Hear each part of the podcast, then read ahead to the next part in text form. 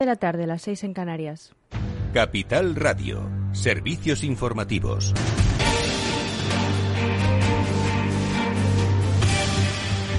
Buenas tardes.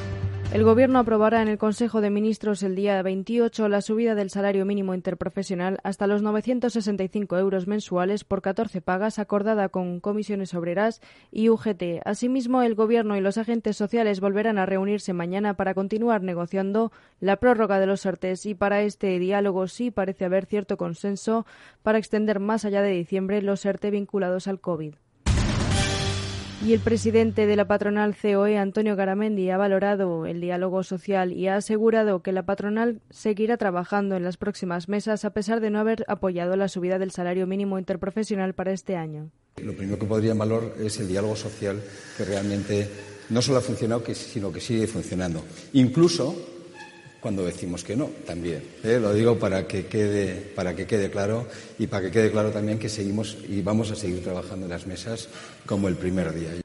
Y en Capital Radio, el presidente de ATA y el vicepresidente de la COE, Lorenzo Amor, pedía prudencia y aseguraba que muchos autónomos se verán negativamente afectados con la subida del salario mínimo interprofesional porque supondrá también una subida de la cuota de cotización de los trabajadores autónomos. Los 3.300.000 autónomos van a ver subida su cuota de cotización entre 3 y 12 euros porque, bueno, desde el mes de febrero se quedó paralizada una subida que había que aplicar desde que se acordó en el año 2018 eh, subir los tipos, había que haber subido desde el 1 de enero el 0,3% los tipos. Se cobró enero, pero conseguimos paralizar ante la situación de pandemia que teníamos desde el febrero. Pero quedaba vinculada a la subida del SMI, con lo cual significa que ahora que va a subir el SMI, pues tendrán que subir esta cuota de cotización y continúa la ruptura de política de bloques en la carrera por la financiación autonómica en vísperas de la comparecencia del en el Congreso de la ministra de Hacienda María Jesús Montero,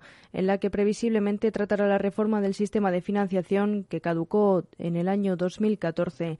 En este sentido, el presidente valenciano y socialista Chimo Puig se, se reunirá con su homólogo andaluz, el conservador Juanma Moreno, para reclamar cambios a favor de sus intereses comunes. Tanto Andalucía como nosotros partimos de una situación de infrafinanciación. Por tanto, nosotros necesitamos, más pronto que tarde, que se actúe de acuerdo con la ley y se cambie el modelo de financiación y se adecue a lo que son principios de equidad, de solidaridad, principios de justicia. Y en ese sentido creo que hay un espacio común. Pero nosotros lo planteamos no como frentismo, sino, sino lo planteamos simplemente como una exigencia de que haya equidad en el trato. Y creo que hay puntos importantes de coincidencia.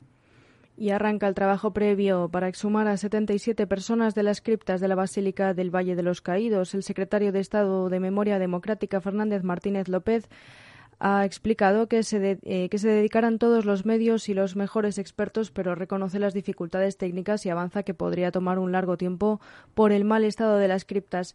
Más asuntos. La Fiscalía de Madrid abre diligencias para investigar como delito de odio la manifestación homófoba y racista del sábado en Chueca, en Madrid, convocada por un grupo llamado Madrid Seguro y donde se pudo apreciar simbología nazi y se escucharon cánticos abiertamente racistas y homófobos del estilo de fuera maricas de nuestros barrios o tú no eres español porque no eres blanco, hace apenas una semana que se publicaron las estadísticas de criminalidad de interior, según las cuales se ha registrado un aumento del 23% de los ataques homófobos desde 2016. Escuchamos el sonido de esas manifestaciones.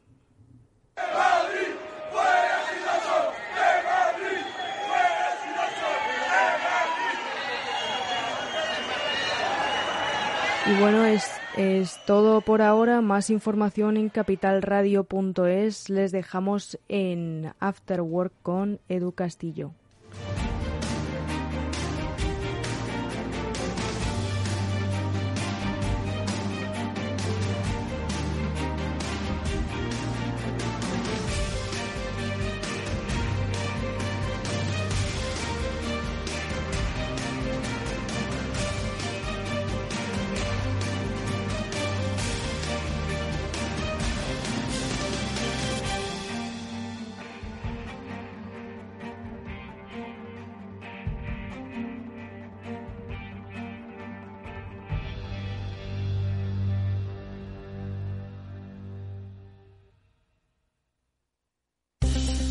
Invierte en acciones o ETFs sin comisiones. Tesla, Netflix, Amazon, Banco Santander, Telefónica, miles de acciones de los 16 mayores mercados bursátiles del mundo. Cero euros de comisión hasta 100.000 euros de volumen mensual. Abre tu cuenta 100% online en solo 15 minutos. xtb.es. Riesgo 6 de 6. Este número es indicativo del riesgo del producto, siendo uno indicativo del menor riesgo y 6 del mayor riesgo.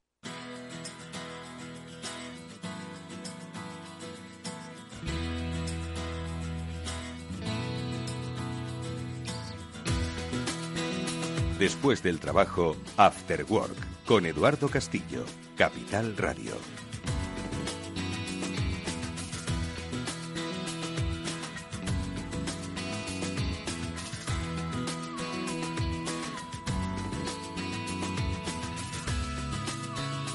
¿Qué tal amigos? Muy buenas tardes y bienvenidos un día más a este Cyber After Work. Ya sabéis, es el programa de la ciberseguridad de Capital Radio y en él cada semana se dan cita los mejores y mayores especialistas que tenemos en nuestro país, que son muchos y muy buenos, para darnos consejos a ciudadanos y empresas sobre cómo ser eh, bueno, pues más seguros o cómo estar más seguros en esta era digital, en una era digital en la que pues eh, nadie está del todo seguro y en la que con estos expertos pues eh, ayudamos a prevenir y principalmente a dar respuesta cuando a pesar de la prevención pues se ha producido el daño. Con Pablo Sanemeterio y Mónica Valle hoy vamos a tocar un tema interesantísimo que está muy cercano al, mundo del ciudadano, pero que muchas empresas también se pueden ver afectadas. Eh, de hecho, hace, hace tiempo que nos contaron el caso de cómo a través de la cuenta de Instagram, el secuestro de la cuenta de Instagram, una entidad financiera no de nuestro país, pues había tenido que darse de baja incluso de esta, de esta cuenta, eh, de esta red social, porque el daño que le estaba infligiendo era bastante elevado. De esto vamos a hablar, del robo de identidades en redes sociales y robo de identidades más allá de las redes sociales, que es, si cabe, más peligroso. Lo hacemos con Pablo Cementerio, Mónica Valle. Pablo, ¿qué tal? Muy buenas tardes, bienvenido. Buenas tardes, Eduardo. Buenas tardes, audiencia. Y sí, otro tema súper interesante, yo creo, de bastante actualidad, que puede afectar, como bien decías, en el caso de un banco y que nos comentaba pues Pedro Abramovich, eh, Adamovich, cómo eh, habían decidido dejar de estar en Instagram por los riesgos que suponía, o cómo ha, habido casos en los cuales se ha secuestrado la, cuenta de Instagram, de Twitter, de personas famosas y se han pedido rescates a cambio, incluso a políticos también les han robado alguna otra cuenta. Qué memoria, qué memoria que tiene Pablo Sanemeterio. Así de gusto. Mónica Valle, tú también, memoria envidiable. No tanto como Pablo, la verdad que sí, tiene una memoria magnífica, los dos, ¿eh? Edu, tú también. Buenas tardes a todos y un placer estar aquí de nuevo. La verdad que sí, es un tema interesantísimo y que además nos afecta a todo, como a todos, como habéis dicho, a usuarios, a empresas, a instituciones. Todos podemos tener problemas en redes sociales, en Instagram, porque es una de las más usadas y las más populares, y en otras también. Veremos esas estafas que ahora están proliferando, esas suplantaciones de identidad, clonación de cuentas, falsas verificaciones, en definitiva, muchas cosas que pueden ocurrir, pero sobre todo muchas soluciones y prevención que podemos poner para evitarlo en la mayor parte de los casos. Bueno, pues con el especialista Josep Albors, que es el jefe del laboratorio de concienciación de SED, vamos a hablar sobre cuáles son esos principales casos que se han dado de robo, secuestro de nuestra identidad en redes sociales o más allá y cuáles son, bueno, pues las principales vías para, para poder evitarlo. Eh, porque cada vez es más frecuente que veamos en Twitter, quizás a personas que seguimos, que tienen un elevado número de seguidores, eh, dice, amigos, me han secuestrado la cuenta, no sé cómo ha pasado y no sé cómo deshacerlo. Es más, si uno hace una simple búsqueda de secuestro de cuentas en Twitter, hay una propia recomendación de Twitter que te dice cómo evitar que te secuestren. Es decir, que de alguna forma es algo que parece estar a la orden del día en muchas redes sociales. Bueno, pues con Josep Albors lo hablaremos en este programa, pero por supuesto hablaremos de otras muchas cosas. Por supuesto haremos un breve repaso a la actualidad em, de la ciberseguridad, que como siempre es, em, eh, bueno, pues está jalonada. Ojo que hoy además hay noticias sobre los dispositivos de Apple, algo que Pablo pues eh, le gusta eh, bueno pues comentar porque al final eh, acaba con un mito. No es que nosotros tengamos algo en contra de Apple sino que es que al final la seguridad 100% no existe para nadie por, por mucho que hayas apostado por la independencia no y digamos el aislamiento de sus sistemas operativos al final siempre va a haber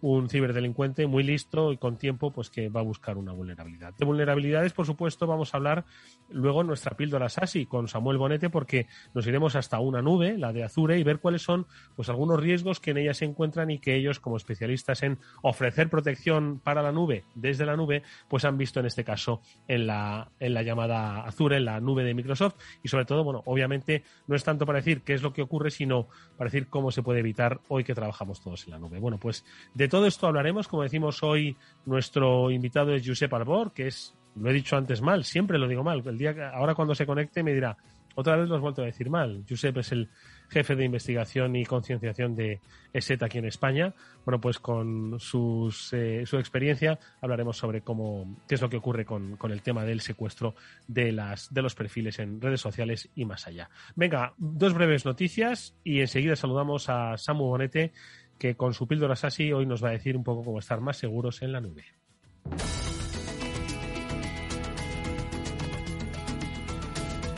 Y si os parece, Pablo, Mónica, pues en el tema de las noticias yo pues comenzaría pues con la que hemos dicho de Apple, ¿no? Que es, es una vulnerabilidad zero day, que es eh, pues importante y que afecta, bueno, pues a los dispositivos eh, iOS, a los Mac y a los relojes de, de, Apple, ¿no? Pero qué es lo que, pero vamos, que tiene solución, ojo, que tiene solución, si no me equivoco, con la actualización, pero qué es lo que ha pasado exactamente. Pues eh, no sé si te suena a la gente o el grupo de investigación Citizen Lab, que es un grupo de investigadores de la Universidad de Toronto, eh, que son famosos por haber sido los que detectaron el tema del software Pegasus, el malware que afectaba a los teléfonos. Y a través de estas investigaciones, pues han sido ellos también los que han descubierto una serie de vulnerabilidades que afectan a todos eh, estos dispositivos, afectan a los teléfonos, afectan a los eh, relojes y afectan al, a los propios Mac, es decir, a los teléfonos, todo lo que esté por debajo de la versión 14.8 eh, de iPhone, pues ya podéis correr a actualizarlo. En el caso de MacOS, todo lo que esté por debajo de la 11.6 también podéis correr a actualizarlo, pues ya está el parche. Y en los relojes, todo lo que esté por debajo de la 7.6.2, pues son vulnerables a esta vulnerabilidad que permite, pues a través de un, de un fallo, de una vulnerabilidad en el código, tomar control de estos dispositivos y empezar a ejecutar el código que quieras de manera remota. Repite, Pablo, por favor, para nuestros oyentes, los sistemas operativos a partir de los cuales empieza a ser peligroso, porque bueno, es al final pues información de servicio público. Yo estoy ahora mismo pues mirando la información de mi, de mi iPhone a ver si estamos en el 14. A ver, vamos a repetir esos, esos, sistemas. Todo lo que esté, o sea, tienes que subir a, a todo lo que esté antes de la 14.8, en el caso de iOS, de los teléfonos, son vulnerables hasta a este fallo. Todo lo que sea en el caso de MacOS eh, inferior a 11.6, estás eh, desprotegido. Y en el caso de los relojes, todo lo que sea inferior a 762. Estas son las versiones a partir de las cuales estás protegido frente a esta vulnerabilidad. Que, o sea que pues, todos tenemos que actualizar por encima de esos, de esos límites, ¿no? O a, o a, esas versiones, sí. Todo, todo, lo que sea por debajo de ellas estás, es, estás expuesto a esta vulnerabilidad y, y, puede hacer pues que ejecuten código en tus, en tus dispositivos. Fíjate Tú que lo has actualizado ya, ¿no? Eh, normalmente eh, eh, eh, Apple, estaba pensando en Amazon, Apple suele pues eh, advertirte de las actualizaciones, ¿no? Pues cuando detecta estos fallos de seguridad. Aquí, ¿qué, ¿qué, ha ocurrido? Que han sido más rápidos que Apple, obviamente, y entonces Apple tendrá que ofrecérselo a todos sus usuarios, ¿o cómo? No, estos se habrán puesto en contacto con Apple y Apple ha, ha, sacado los parches que los corrigen y los corrigen en estas versiones que te estaba diciendo. O sea que en cuanto te instales la actualización y estés en esa versión, estás protegido porque han desarrollado el parche que corrige este, esta, este fallo de seguridad, este fallo en la programación, en la programación que hace que un atacante externo pueda ejecutar código en tus equipos. Mónica, ¿qué te parece? ¿Tú también pues es... acabas de mirar ahora mismo en, en, en, qué, en qué sistema estabas o qué? A ver, yo lo tengo, lo tengo actualizado. Vamos para todos los oyentes porque... del Afterword buscando aquí, en datos generales, madre mía. Lo tengo, lo tengo actualizado, lo actualizado porque como dice Pablo, hay que hacer los deberes. Eh, en otros sistemas operativos te reconozco que a lo mejor le doy a recordar luego, pero en el caso de Apple, en cuanto veo una actualización enseguida le doy eh, porque, porque me imagino que puede ser algo de esto, como estaba contando Pablo. Esta, este es un caso pues muy llamativo, precisamente porque, como bien decía, se trata de, de un zero day que, para recordar a los oyentes, este es un tipo de vulnerabilidad muy crítica, muy peligrosa, porque eh, son eh, recién se acaban de descubrir y hasta que no tienen el parche son verdaderamente peligrosas, ¿no? Pueden provocar todo tipo de problemas como era este, este caso, ¿no? que permitía ejecución de código en el, en el dispositivo afectado. Así que importantísimo que vayamos a actualizar, que vamos a posponer ni a eh, instalarlo esta noche ni nada. Ahora mismo es el mejor momento. Pues venga, ahora mismo vamos a actualizar ese sistema operativo y mm, por otro lado, pues eh, vamos a ver aquellos que utilicen eh, una eh, un router de, Virgin, bueno, pues que sepan que pueden estar exponiendo, pues eh, especialmente si trabajan con VPN, pues pueden estar exponiendo un poco la, información. En este caso, Pablo, mm, ¿qué es lo que ha ocurrido con estos routers? ¿Por qué, por qué estamos hablando de esta vulnerabilidad? Bueno, pues en este caso ha sido el equipo de seguridad FIDUS el que ha revelado una vulnerabilidad en los routers que son ARSYS TG2492, que son utilizados por varias compañías, entre ellas Virgin Media. Y lo que se ha descubierto es que hay un fallo en el cual, pues, eh, mediante una serie de peticiones que se lanza al, router, se puede obtener información que, hay interna, ¿vale? Del, equipo. En este caso, pues, eh, habría que actualizar el firmware del router normalmente pues casi todos los usuarios no estamos actualizando, no suelen actualizar el firmware o el, software del, router o eh, proteger para que evitar que se pueda contactar con el router desde fuera de casa, para que solo se pueda conectar desde casa. Eh, el sitio web de, de Fidius, ha, de Fidus ha, publicado un vídeo de cómo hacen esta explotación sobre los routers. Moni. Este es un tema ya más complicado porque, bueno, actualizar el smartphone, el, eh, sistema operativo del ordenador y demás es algo relativamente sencillo, muy sencillo en realidad para los usuarios, ¿no? Tan solo tenemos que hacer unos clics, pero en el caso ya del router, este tipo de dispositivos se complica más, ¿no? Hay que eh, tener algo más de conocimiento, aunque no sea muy complejo, pero normalmente en este tipo de cosas no, no estamos tan puestos. Entonces es muy importante que estemos al día de este tipo de noticias para que cuando ocurran eh, pues nos metamos en ese panel de control del router, actualicemos o nos pongamos en contacto con la compañía telefónica si no sabemos hacerlo y que nos ayuden porque es muy importante el router, como hemos hablado en otras ocasiones, es esa puerta de entrada, ¿no? A nuestras casas, a nuestros eh, negocios y también hay que mantenerlo seguro para que nos proteja el resto de conexiones. Bueno, pues eh, un par de noticias que, bueno, pues no hacen nada más que confirmar que nada es perfecto. Se tiende, obviamente, pues a dotar de mayor seguridad a los dispositivos, pero nada es perfecto. Por eso siempre es bueno contar con especialistas que nos ayudan primero a entenderlo y segundo a prevenirlo. Es el caso de los amigos de Netscope que ellos como especialistas en ofrecer seguridad en la nube y para la nube hoy nos van a hablar de qué han detectado que ocurre en este caso en la nube de Microsoft de Azure, pero que puede afectar, como decimos, a muchas de las personas y empresas que trabajan en ese sistema. Escuchamos sintonía que nos da paso a nuestra píldora SASI.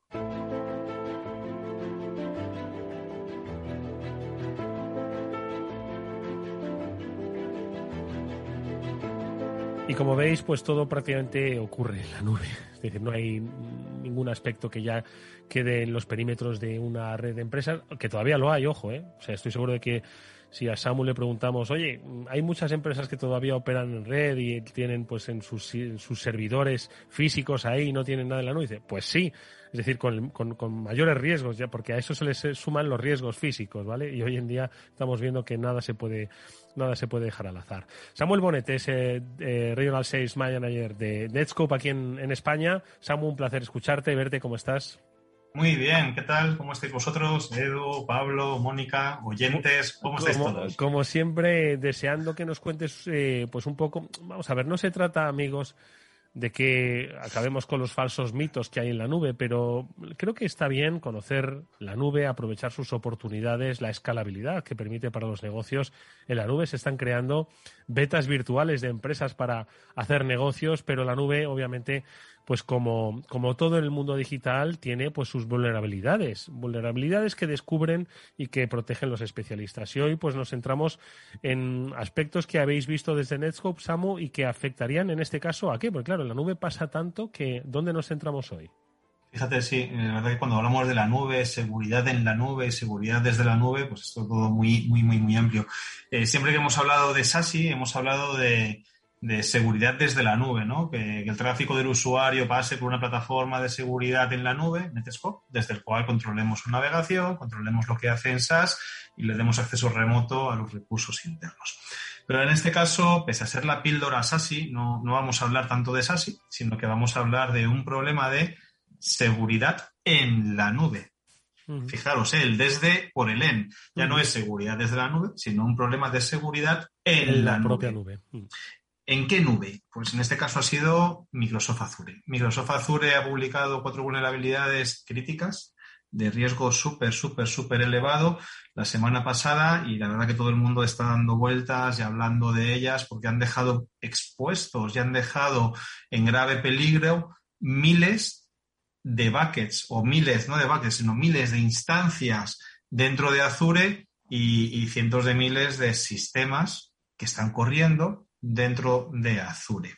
¿En qué consiste esta, estas vulnerabilidades y, con qué están relacionadas? Bueno, pues al parecer cuando tú despliegas un sistema basado en Linux dentro de tu instancia de Azure, dentro de tu cloud de Azure, Microsoft introducía dentro de tu máquina virtual basada en Linux un componente de software que hacía que funcionasen ciertos servicios de Azure, como la sincronización de configuraciones, la gestión de las máquinas, el poder ver qué servicios consumías y demás. Ese, ese componente de software que instalaba, que lo hacía de forma transparente para el usuario y de forma oculta para el usuario. O sea, cualquiera que desplegase una máquina virtual de Linux, sin querer desplegar ese componente de software, se le estaba instalando por parte de Azure ese componente de software en la máquina virtual, se llama OMI, Open Management Infrastructure, y permite hacer eso que decíamos, automatizar ciertas tareas dentro de Azure.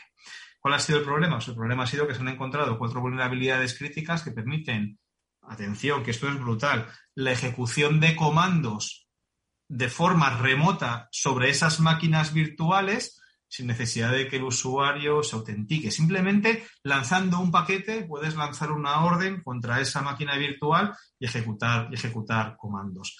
Eh, claro, es tan, tan grave el asunto que pues, la, la, comunidad de seguridad ha denominado esta vulnerabilidad o este problema Oh my God, como en inglés, ¿no? Porque era OMI, pues esto es OMI de Open Management Infrastructure. Correcto, Open Management Infrastructure, pues ahora es, oh my God, ¿cómo puede ser que tengamos miles o cientos de miles de máquinas virtuales sobre las que podemos ejecutar código remoto simplemente lanzando un paquete? el problema se agrava todavía más para aquellas empresas o aquellos administradores que tengan servicios de Linux abiertos hacia afuera.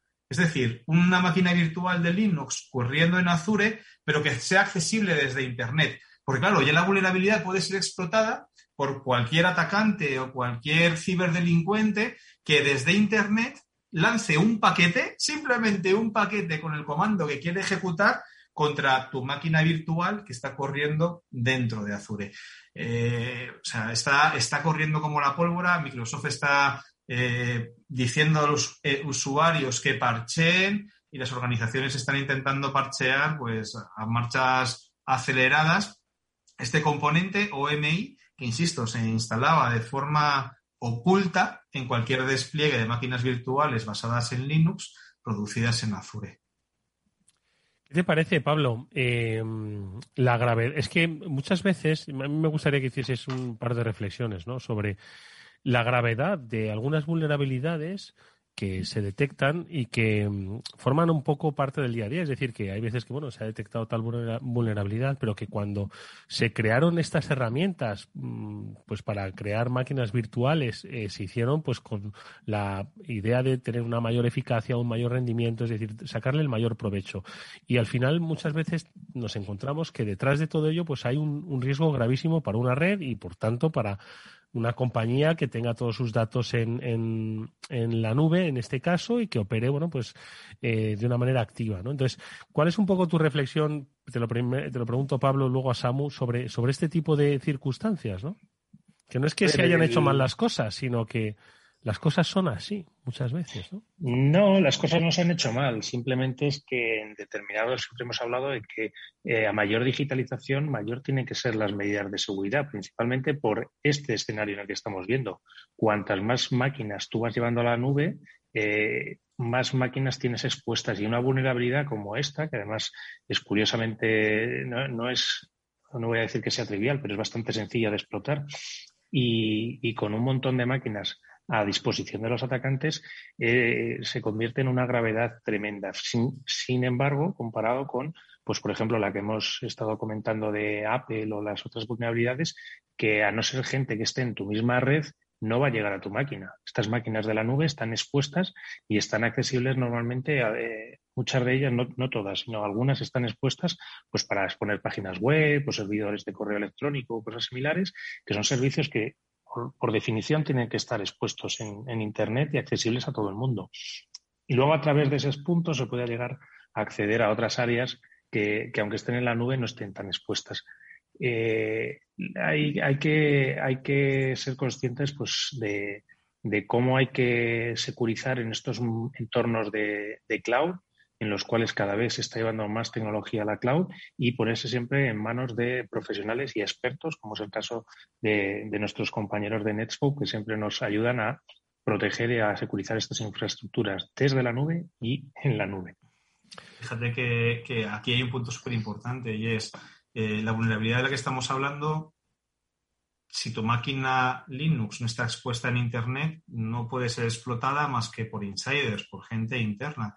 Pero si tu máquina Linux está expuesta en Internet y con todos los puertos abiertos o con los puertos que utiliza OMI por defecto están listados ¿no? en algún boletín eh, abiertos, eh, esa máquina puede ser explotada y comprometida desde cualquier lado, desde Internet, desde cualquier sitio. Entonces hay una funcionalidad dentro de este concepto de ya no seguridad desde la nube, sino seguridad para la nube, que se llama CSPM, Continuous Security Posture Management, en Netscope también damos servicios de CSPM que lo que permite es auditar la configuración de todas tus máquinas virtuales. Y ahora, por ejemplo, rápidamente con un clic, tú podrías saber cuántas de tus máquinas virtuales en Azure están expuestas, a, bueno, cuántas de tus máquinas virtuales corren Linux, están expuestas a Internet y tienen esos puertos que se utilizan para explotar la vulnerabilidad abiertos a Internet.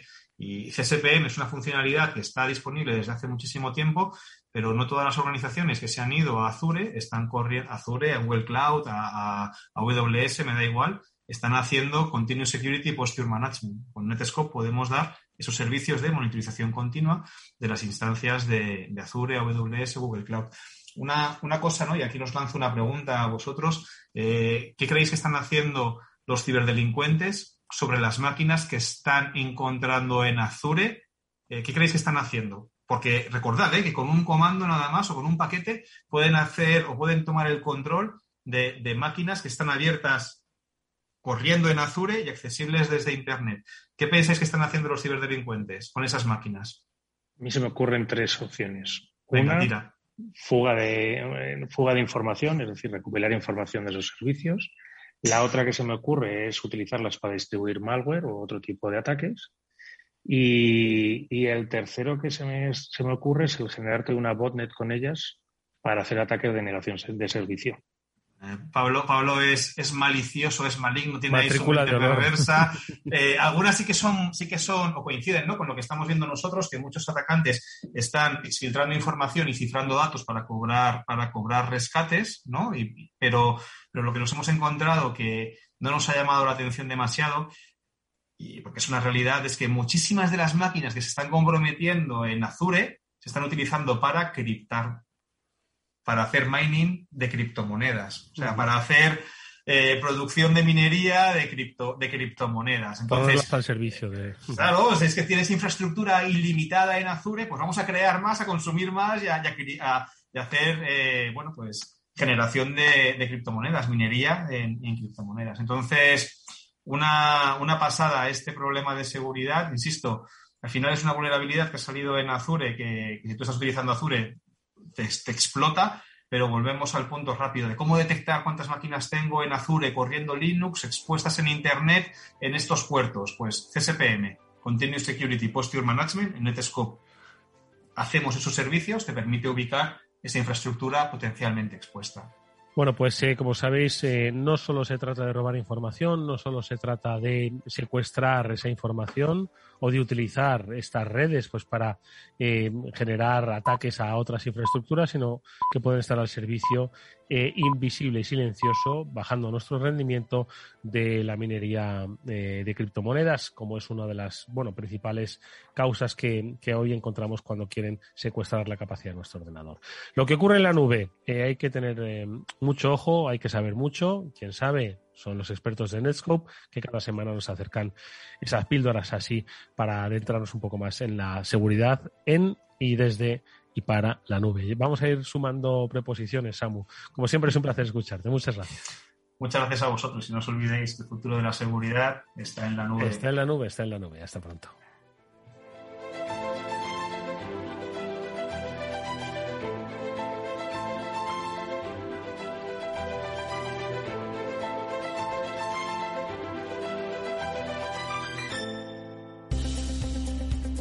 Si inviertes en bolsa, esto te va a interesar. XTB tiene la mejor tarifa para comprar y vender acciones y ETFs cero comisiones hasta 100.000 euros de nominal. Si inviertes en bolsa o quieres empezar más sencillo imposible, entras en xtb.es, abres una cuenta online y en menos de 15 minutos compras y vendes acciones con cero comisiones. La atención al cliente es en castellano y está disponible las 24 horas al día.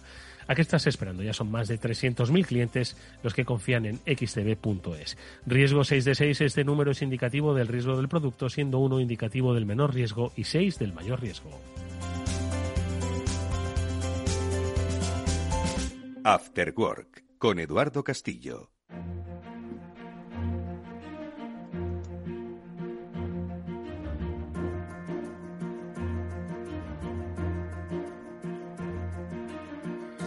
Bueno, pues Josep Albors es director de investigación y concienciación de ESET España. Con él nos gusta hablar con cierta frecuencia en este programa de muchos temas vinculados al mundo de la empresa, vinculados al mundo más tecnológico, más técnico y hoy nos vamos a acercar quizás a un híbrido porque yo creo que afecta a todo el mundo por igual, pero es algo que el ciudadano lo ve eh, como más, eh, más posible que le ocurre mm, al final, pues si habéis estado escuchando, pues cuáles son esos riesgos que nos encontramos en la nube, aunque os puede afectar como miembros de una empresa, quizás es a vuestros responsables técnicos los que debería interesarles cuál es la protección que se hace cuando trabajéis en entornos cloud. Vosotros soléis trabajar de una manera muy cómoda, vuestros técnicos eh, están detrás vigilando que no os pase nada. Josep, ¿qué tal? Muy buenas tardes, bienvenido. Hola, muy buenas tardes, encantado de estar aquí otra vez. Hace tiempo que quería veros otra vez las caras. Es un placer escucharte y verte y sobre todo que hoy te acerques a este Cyber After Work para hablarnos de algo que, ojo, no es nuevo, ¿eh? pero que cada vez con más frecuencia y de una manera recurrente, pues vemos en las redes sociales, vemos en las noticias aquello de, hola, me han secuestrado mi cuenta de Instagram en la que tenía 300.000, en la que tenía un millón y medio, en la que tenía 50.000 seguidores y no sé qué hacer, no sé quién ha sido, no sé por qué se ha producido. Lo mismo ocurre en Twitter, lo mismo ocurre en otras redes sociales y esto al final, Josep, no deja de ser, entre comillas, una red social, pero una red social donde hay parte de nuestro trabajo, donde hay parte de nuestra vida y que forma parte de esa identidad digital que tanto tememos que acabe siendo suplantada, ¿no? En esa dirección hacia la protección de la identidad. El problema, según tu, tu, valoración o, digamos, tu escala de Richter de, de, los problemas de, de la web, eh, ¿Dónde situarías el secuestro de, las identidades de las redes sociales, Josep? Bueno, ahí depende del uso que se, que se haga de ellas. Si es algo, digamos, eh, personal, que solo tenía lo que son tus conocidos y tus amigos, pues puede que el impacto no sea muy grave. Pero si te dedicas a eso, que tienes muchos seguidores, que tu negocio principal va de precisamente promocionarte a ti o a tus productos o servicios a través de una red social, pues el impacto puede ser muy grande. Em, vamos a ver, Em, se producen muchos casos de estos. Yo al final no dejo de comentar lo que veo pues en, las redes a las que sigo y a otros que siguen, a otras redes que siguen y que al final pues acaban denunciándolo y haciéndolo público. Esto es muy frecuente, Josep. Es muy frecuente. Lo que pasa es que solamente nos enteramos de aquellos casos que tienen cierta repercusión mediática, es decir, cuando secuestran la cuenta de alguien famoso que tiene muchos seguidores. ¿Por qué? Porque se monta ruido, esa persona denuncia a través de, otras redes sociales pues, lo que le ha pasado para que sus seguidores no caigan en la trampa de seguir a esta persona que ha robado su cuenta y eso pues tiene cierto revuelo. Pero la mayoría de los casos de robo de identidad en redes sociales no se suelen denunciar y no se suelen conocer y muchos usuarios directamente abandonan esta red social o se crean otra cuenta pensando que con esto pues ya pueden volver a iniciar, eh, digamos, eh, su relación con otros eh, conocidos, familiares, creándose una cuenta nueva y ya está. Pero existen ciertos riesgos que si bien a una persona normal mm, no suelen afectar, sí que se han visto casos en los que los delincuentes han intentado sacar más provecho, incluso de una cuenta que no tenga muchos seguidores. A ver, Pablo, Moni, cuestiones que os eh, suscitan el tema del secuestro de, identidades eh, en redes sociales. Mm, bueno, en primer lugar, oye, Josep, gracias por acompañarnos un, programa más aquí con, nosotros y, aportándonos tu visión experta sobre, sobre un tema de, que yo creo que a nuestros oyentes les puede afectar bastante. Eh, como bien dice Josep, yo creo que depende mucho el impacto de a quién se produzca. O sea, si son personas particulares a las cuales pues eh, no hacen un uso, digamos, profesional o un uso muy activo de esas redes, pues va a ser complicado que, digamos, que les, eh, más allá del trastorno lógico inicial que, te pueda producir, pues que no te crees, como bien dice Josep, otra cuenta, contactas con la gente que te sigue, le digo, oye, me han robado la cuenta, ahora en lugar de Pablo me llamo Pablo Dus, y seguirme aquí. Eh, como bien dice Josep, el problema viene de la gente que, o las cuentas que son profesionales o cuentas de empresa, eh, a las cuales, pues hemos visto, eh, hablabais de la buena memoria, que yo creo que no la tengo tanta, vosotros también tenéis buena, buena memoria. Me acaba de venir a la memoria el caso de Twitter, por ejemplo. ¿Os acordáis del ataque de hace un, verano en el cual a personalidades famosas les suplantaron la identidad diciendo que mandaran bitcoins a una determinada wallet que se los iban a devolver duplicados? Este tipo de ataques yo creo que ahí es donde realmente viene el peligro. Y un poco la pregunta que le quería hacer a Josep es un poco cómo, cuáles son las formas más habituales de, robar o de secuestrar estas, estas cuentas de redes sociales. ¿Cómo se suele ver estos tipos de ataques? Pues hay una que no por clásica o básica deja de tener éxito y es el clásico phishing, en el cual el atacante se hace pasar o bien por Instagram o incluso recientemente estamos viendo cómo están eh, enviando, digamos, eh, requerimientos o amenazando de que se han infringido los derechos de autor en las publicaciones de estas personas y que para poder, eh, digamos, en este caso, evitar una multa, se tiene que rellenar un formulario con los datos, pues los típicos, el nombre del propietario de la cuenta, sus datos de contacto, su usuario, su contraseña, y ahí es donde viene la trampa. Pensando que estás comunicándote con alguien que representa a Instagram o alguien que está representando a los derechos de autor de pues, una música o un vídeo que has eh, utilizado en tu red social, pues caes en la trampa cedes estos datos y si no tienes activadas otras medidas de seguridad como doble factor de autenticación, pues se hacen con el control de tu cuenta y a partir de ahí pues pueden aprovecharla para, como bien ha dicho Pablo, utilizar esa popularidad para vender servicios, como el caso de envíame las criptomonedas y otras duplico, pero puede ser cualquier otro tipo de servicios. Podemos también ver cómo se utiliza en algunos casos de cuentas con menos seguidores para a sus contactos pedirles o solicitarles dinero haciendo creerles que están en una situación de apuro o incluso en algunos casos ya muy, muy, muy específicos hemos visto como lo que se obtiene o lo que se quiere obtener por parte de los delincuentes no es esa cuenta en concreto, sino uno de los contactos a esa cuenta. Se compromete a un contacto para acceder a alguien con un perfil interesante para los atacantes, sea pues el CISO de una empresa, alguien importante que tenga poder de decisión o que maneje mucho dinero para así poder digamos, eh, mediante alguien de confianza, eh, acceder pues, a una red, digamos, corporativa o incluso a información confidencial. Moni. Josep, buenas tardes. Muchas gracias por estar con nosotros de nuevo. Es un lujo escucharte como siempre y además sobre un tema que afecta tanto y tanto a todos los usuarios, como habéis dicho, ¿no?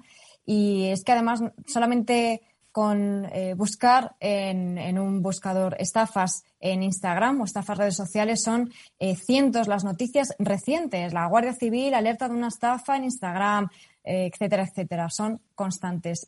cada vez pues inventan nuevas técnicas, ¿no? Y me imagino que es difícil lo que te voy a preguntar, pero si tuvieses que dar em, algunos consejos básicos para cómo podemos detectar esas estafas, que los usuarios digan, oye, esto de aquí eh, es muy raro. Mm, eh, escuché en un programa de radio que daban unos consejos y estas son las principales señales que deberían encenderme la alarma. ¿Cuáles serían, Josep? Bueno, pues los consejos principales son uh, muy parecidos a los que damos, por ejemplo, a otros casos de suplantación de identidad, phishing o incluso envío de malware a través de correos electrónicos u otros medios como SMS o mensajería instantánea. Y es desconfiar siempre de esos enlaces, de esos adjuntos. Y si, por ejemplo, está intentando suplantar a Instagram y vemos que está el correo o el mensaje bastante bien realizado, por mucho que la apariencia parezca correcta, y de hecho esto es algo que estamos viendo que se está elaborando cada vez mejor, ya esa excusa de que es que estos correos están mal redactados, con falta de ortografía, eso los delincuentes se van enseñando y van perfeccionándolo, por lo mejor es no pulsar sobre el enlace, no descargar el archivo y acudir a la web oficial del servicio que queramos comprobar si hay algún problema con nuestra cuenta. Ahí hay herramientas que nos pueden ayudar para comprobar si hay algún problema con la misma. De hecho, es posible que nada más entrar se nos avise y así nos evitamos pulsar sobre un enlace que posiblemente haya sido preparado por un atacante para derivarnos a un formulario o a la descarga de un archivo con el cual pues, comprometer nuestra cuenta u obtener información privada desde nuestro equipo. De todas formas, Josep, ahí bastante, tienes bastante bien identificados, bueno, pues cuáles son los, eh, las principales, eh, diría yo, eh, estafas más comunes en, en, Instagram que nos podemos encontrar. No sé si son similares a las de Twitter, pero hemos hablado de, de la suplantación de identidad, ¿no? Pero, pero si no me equivoco, tú has identificado cinco, cinco mm, estafas, ¿no? Más, más habituales. Te pediría, por favor, a modo de servicio público, ¿no? Que nos hablases de ellas, sobre todo cómo prevenirlas, ¿no? Porque al final Instagram, bueno, pues lo tiene pues muchos millones de usuarios y en ellas pues cuelgan información, como decimos, pues de carácter privado, ¿no? También ahí habría que hacer una reflexión, ojo, ¿eh? antes de que nos digas sobre qué colgamos, por qué lo colgamos, ¿no? Es decir, contar nuestras vacaciones eh, y por qué las contamos, ¿no? Es, eso es curioso, ¿no? Pero eso, bueno, es otro programa que tendría que ver con la ética y con, la, con el pensamiento moderno. A ver, Josep, eh, estafas más frecuentes en Instagram. Bueno, una ya la hemos dicho, que es la suplantación de la propia red social. Luego vendría, pues, eh, lo que son las cuentas clonadas, es decir, alguien que se crea una cuenta para suplantar a una empresa, entidad, organización o persona famosa, con lo cual conseguir que alguien pues, que busque a esa cuenta oficial, pues en vez de conseguir a la oficial, siga a la falsa. Y entonces esta cuenta falsa, cuando consigue cierto número de seguidores, pues puede proponer pues, que se descarguen desde un enlace archivos o accedan a ofertas supuestamente exclusivas solamente para sus seguidores, que al final son estafas, o cualquier tipo de engaño que los delincuentes Pero, Josep, yo, por ejemplo, en Instagram puedo crearme una cuenta que sea Josep Albors y ponerme que soy el director del, de investigación de, y de concienciación. O sea, ¿lo podría hacer? ¿Con tu puedes intentarlo, puedes intentarlo, mi foto pública, como la mayoría de muchos de nosotros, puedes intentarlo, pero claro, eso puede que salte alguna alarma o yo mismo con los rastreos que hago periódicamente de identidad puedo averiguar. No se me ocurriría suplantar al gran Josep, ¿eh? pero al final quiero decir que al final cualquier empresa de aquí, de, de, nuestra casa, nuestro barrio, podría ser perfectamente suplantada.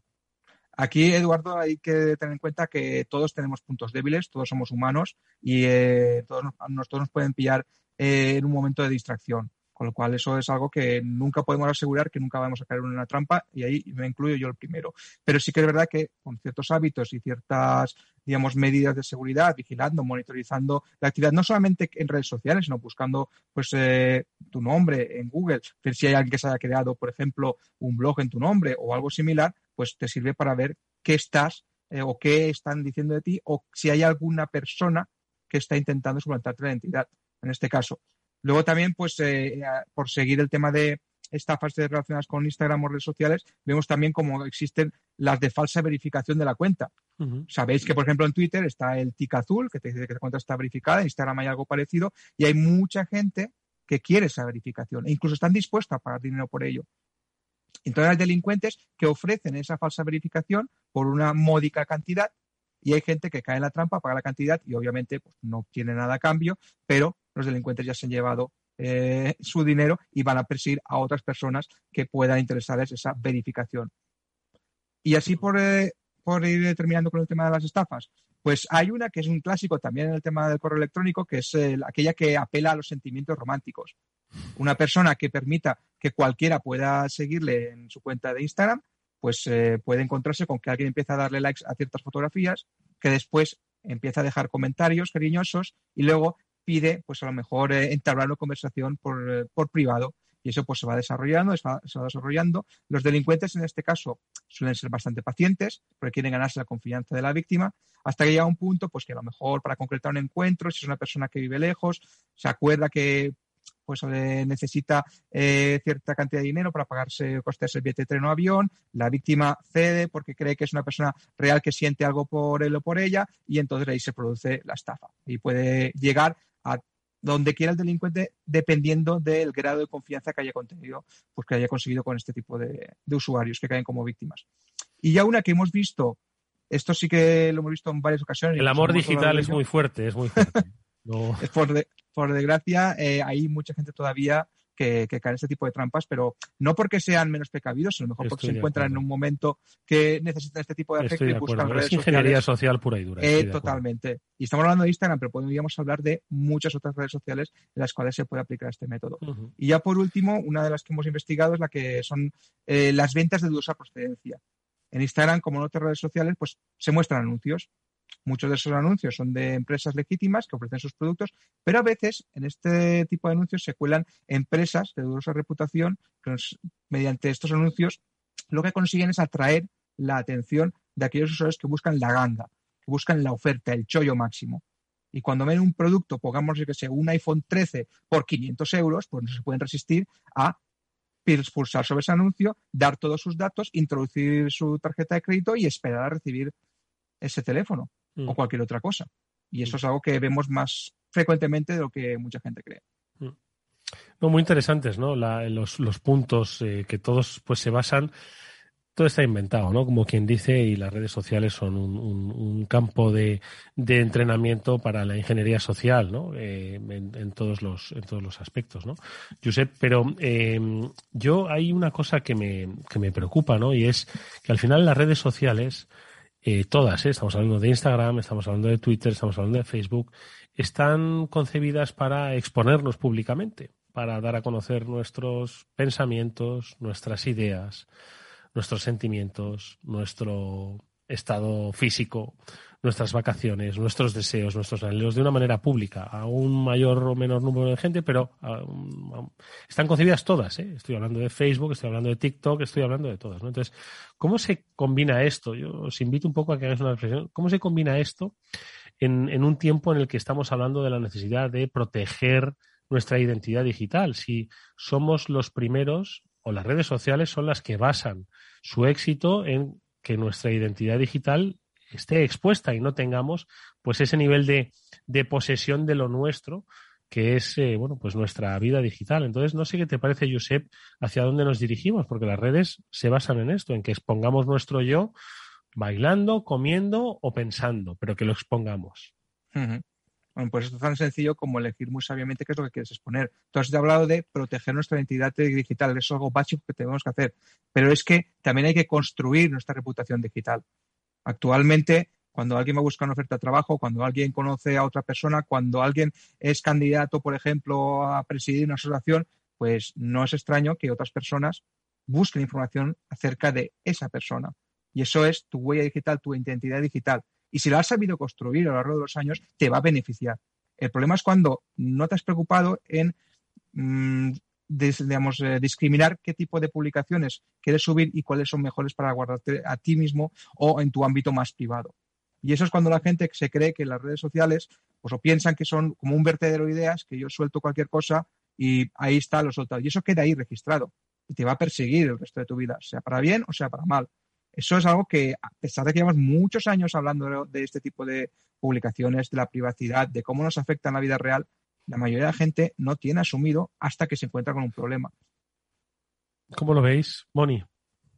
Totalmente de acuerdo. Y además es que eh, no nos damos cuenta de que incluso aunque borremos esa información, sigue estando ahí, alguien ha podido hacer una captura de pantalla. Hay que pensarlo dos veces antes de publicar algo. Eh, no se trata de autocensurarse, ni mucho menos, pero sí de tener en cuenta que por el, la propia forma en la que se han desarrollado y están diseñadas las redes sociales, eh, nosotros tendemos precisamente a eso, a estar muchas más horas, y no digo minutos, horas de las que deberíamos, porque están diseñadas para que estemos ahí horas y horas. Están diseñadas para que publiquemos más de lo que deberíamos, para que eh, demos like, para que Em, estamos interactuando, ¿no? Y todo eso tiene muchísimas ventajas, como sabemos, y lo hemos vivido, de hecho, los últimos años, esas ventajas que tienen las redes sociales nos han permitido comunicarnos, estar al día con otras personas que no podíamos ver, y las ventajas y los beneficios son innegables, ¿no? Pero hay que tener en cuenta esos riesgos que tienen, tanto los propios riesgos que nos estaba comentando Josep, todas las estafas, que son muchísimas y cada vez más, como esos riesgos ya inherentes a nuestra privacidad, a nuestra identidad digital, que eh, queramos o no, la tenemos y hay que cuidarla y hay que cuidarla pues pensando dos veces qué es lo que publicamos y lo que no publicamos, porque todo dice mucho de nosotros y al final en un tiempo puede pasarnos facturas si no hemos sido cuidadosos. Pablo. Y además, como bien decía Mónica, si no tenemos esa identidad digital y no la cuidamos nosotros, igual alguien se encarga de cuidarla por ti. Entonces, es importante estar atento y, y cuidar esta identidad digital.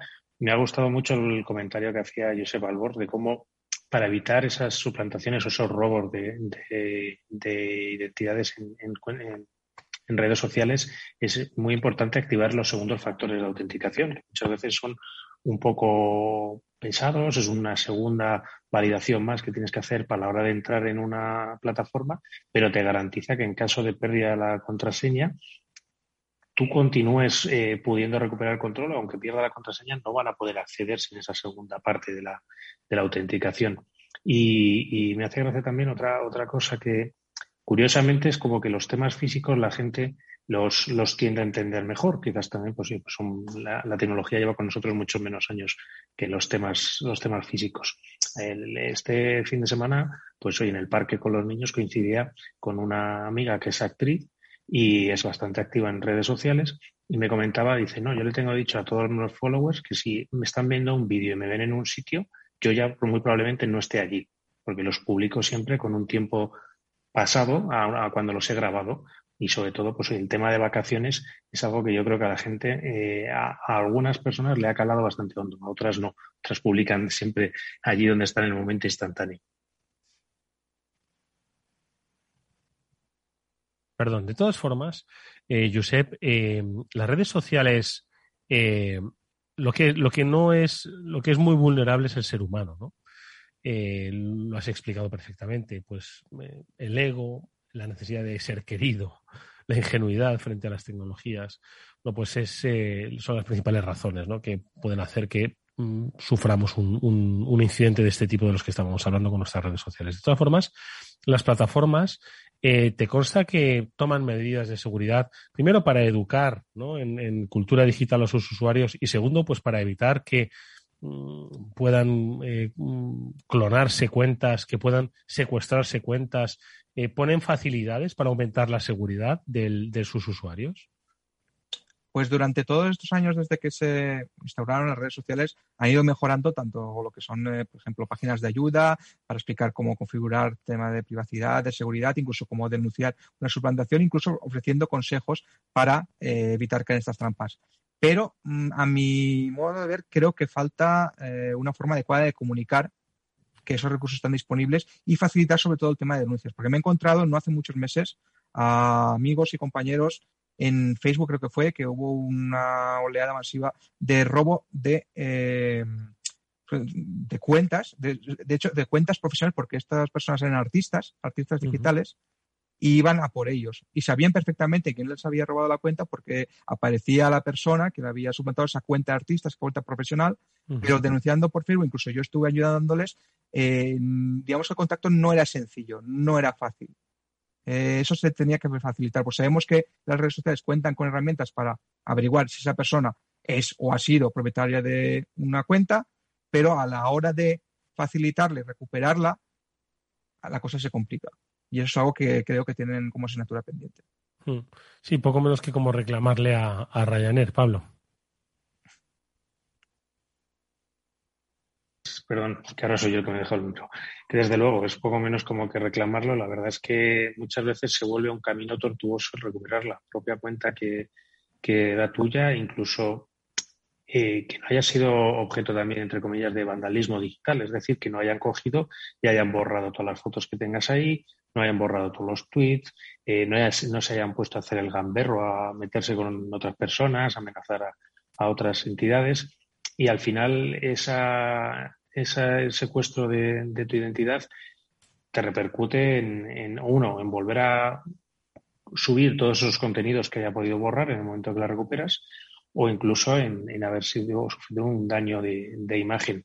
Pero desde luego coincido con, con Josep en que este tipo de, mecanismos deberían ser más, más ágiles e incluso yo iría un poco más allá. Normalmente las redes sociales suelen tener mecanismos de copias de seguridad, etcétera, etcétera, para proteger precisamente que no se pierdan todo ese histórico tuyo. Deberían brindarte la opción de si te han secuestrado la cuenta o te la han robado, poder restaurártela o poder llegarte a restaurar de forma fácil. Hmm.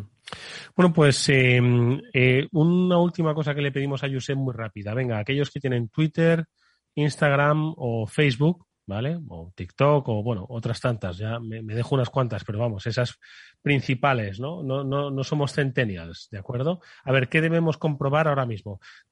empezamos el programa diciendo que tienen que descargarse la 14.8 si tienen un iPhone. Eh, digamos, la, última, la última versión.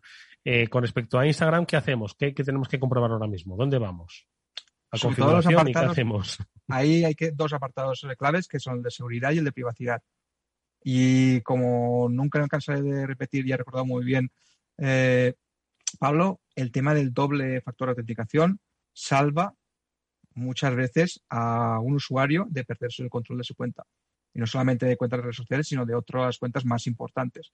Pues hay revisar con quién compartimos información, quién tiene acceso a ver nuestras publicaciones, quién puede comentar y aparte de ahí, a nivel de seguridad, revisar la contraseña, si la tenemos por mucho tiempo sin cambiar, modificarla, pero es más importante casi eh, el tema del doble factor de autenticación.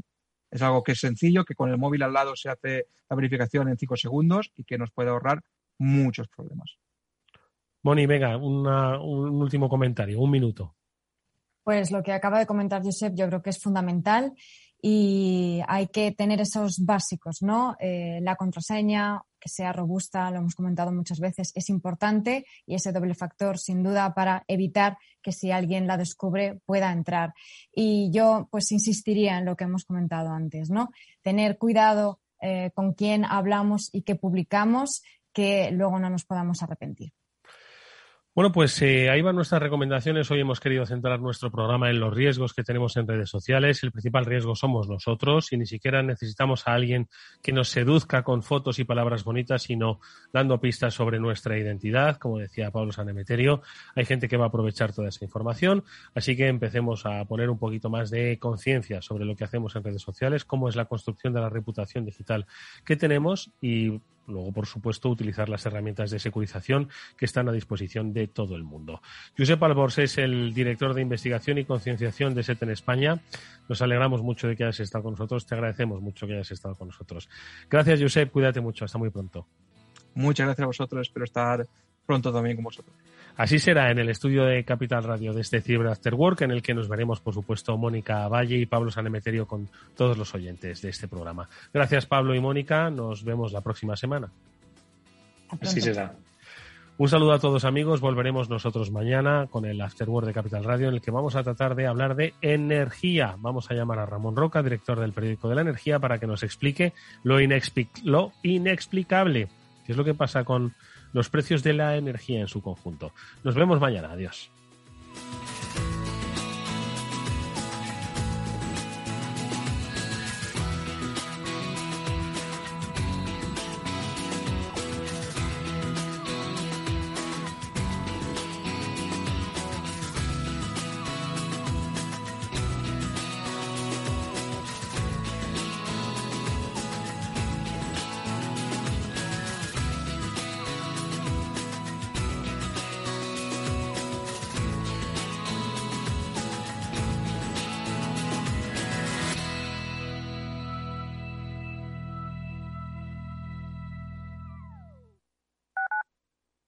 Capital Radio Madrid 105.7 Gráficas Naciones. Más de 50 años de experiencia en el sector de las artes gráficas. Apostamos por la última tecnología tanto en impresión offset como en digital y gran formato. Realizamos todo tipo de impresión. Tarjetas de visita, folletos, libros, vinilos, decoración y montaje de stands. Más información en el 91 629 2145 o en gráficasnaciones.es. Si te gusta el pádel, en Capital Radio tenemos tu espacio. Todos los martes a las 22 horas saltamos a la pista para contarte la actualidad del World Paddle Tour, los torneos amateur, las novedades de las marcas y toda la actualidad relacionada con el segundo deporte más practicado de España. Esto es Paddle, los martes a las 10 de la noche en Capital Radio.